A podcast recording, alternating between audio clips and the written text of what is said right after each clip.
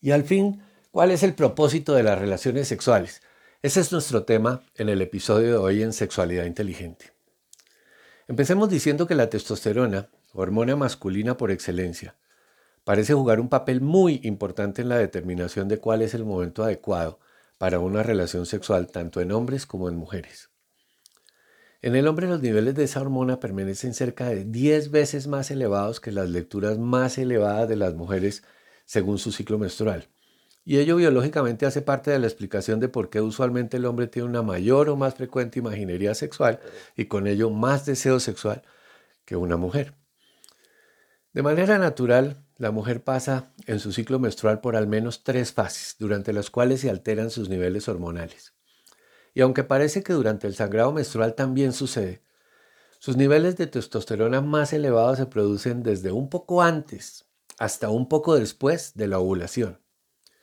Esto resulta particularmente lógico si consideramos que para la naturaleza, a la que no le son importantes ni la moral, ni la exagerada explosión demográfica, ni cosas de ese estilo, es conveniente que la mujer sienta deseo sexual justamente cuando está preparada para quedar en embarazo. No es extraño entonces que, por ejemplo, una mujer virgen que no quiere tener hijos aún y que se ha negado a tener relaciones sexuales con su insinuante pareja, acepta el riesgo justamente, sin saberlo por supuesto, en el momento de más probabilidad de quedar embarazada, con la consiguiente sorpresa y conclusión de, oiga, qué tan de malas yo, es que era apenas mi primera vez. Diríamos entonces que en el ciclo menstrual una mujer tiene ciertos días en los que estaría más dispuesta a aceptar un encuentro sexual, mientras que el hombre, por sus niveles de testosterona, debe estar dispuesto permanentemente. Si bien esta afirmación puede servir de argumento y disculpa para muchos, pues este no es el propósito. Es claro que si el hombre también experimentara altibajos en sus niveles hormonales y con ellos azarosamente deseo o indiferencia respecto de las relaciones sexuales, se disminuiría la probabilidad de encuentros sexuales y con ello bajaría la tasa de embarazos y natalidad, lo que de nuevo no es interesante para la naturaleza, a la que más bien le interesa que haya muchos embarazos y una gran tasa de natalidad para garantizar pues el mantenimiento de la especie.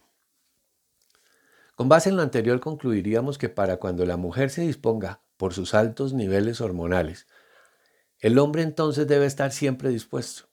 La naturaleza le produce cíclicamente ganas a la mujer, mientras que al hombre lo mantiene así para que esté dispuesto cuando ella quiera.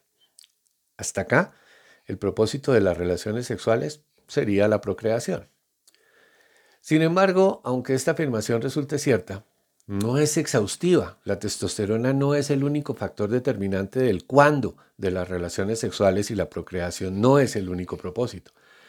El argumento principal de las relaciones sexuales en el ser humano ya no es la procreación, que se ha vuelto en este caso secundaria, sino más bien la sublime y satisfactoria comunicación social entre dos personas. Nuestro carácter gregario, nuestra necesidad de sentirnos amados, consentidos, deseados y únicos, al menos por un momento, para otra persona, y la oportunidad de desear, consentir, amar y hacer sentir a otra persona única para nosotros, y todo ello usualmente sumado al intenso placer biológico de un orgasmo, resulta determinante en nuestro comportamiento sexual actual, que como les digo, ya no es para la procreación, sino para la satisfacción, para el entretenimiento. Es que más cerca de otra persona no se puede estar.